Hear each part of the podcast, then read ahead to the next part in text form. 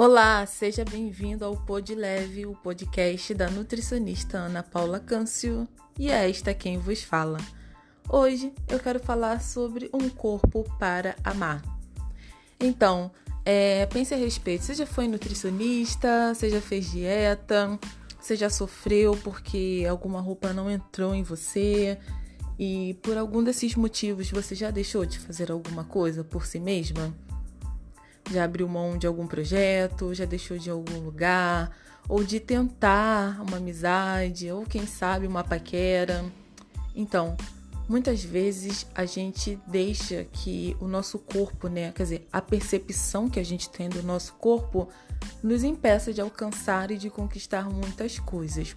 Mas o recado que eu tenho hoje é que você pense nas possibilidades que o seu corpo te dá. É, não se reduza apenas ao seu formato corporal, ao seu peso. A mensagem de hoje não é para você se contentar com o seu peso, mas para que isso não seja um motivo de dor, para que isso não seja um motivo de baixa autoestima. Pense bem nas suas qualidades, nas suas características e tudo que o seu corpo permite que você alcance. Você estuda? Você tem um corpo que te permite chegar aos locais.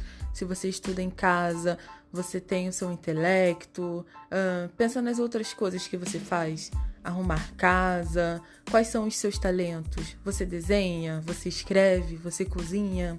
Então, para tudo isso você precisa do seu corpo.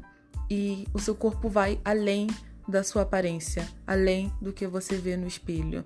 Você não precisa emagrecer para começar a se amar. Comece hoje, comece agora.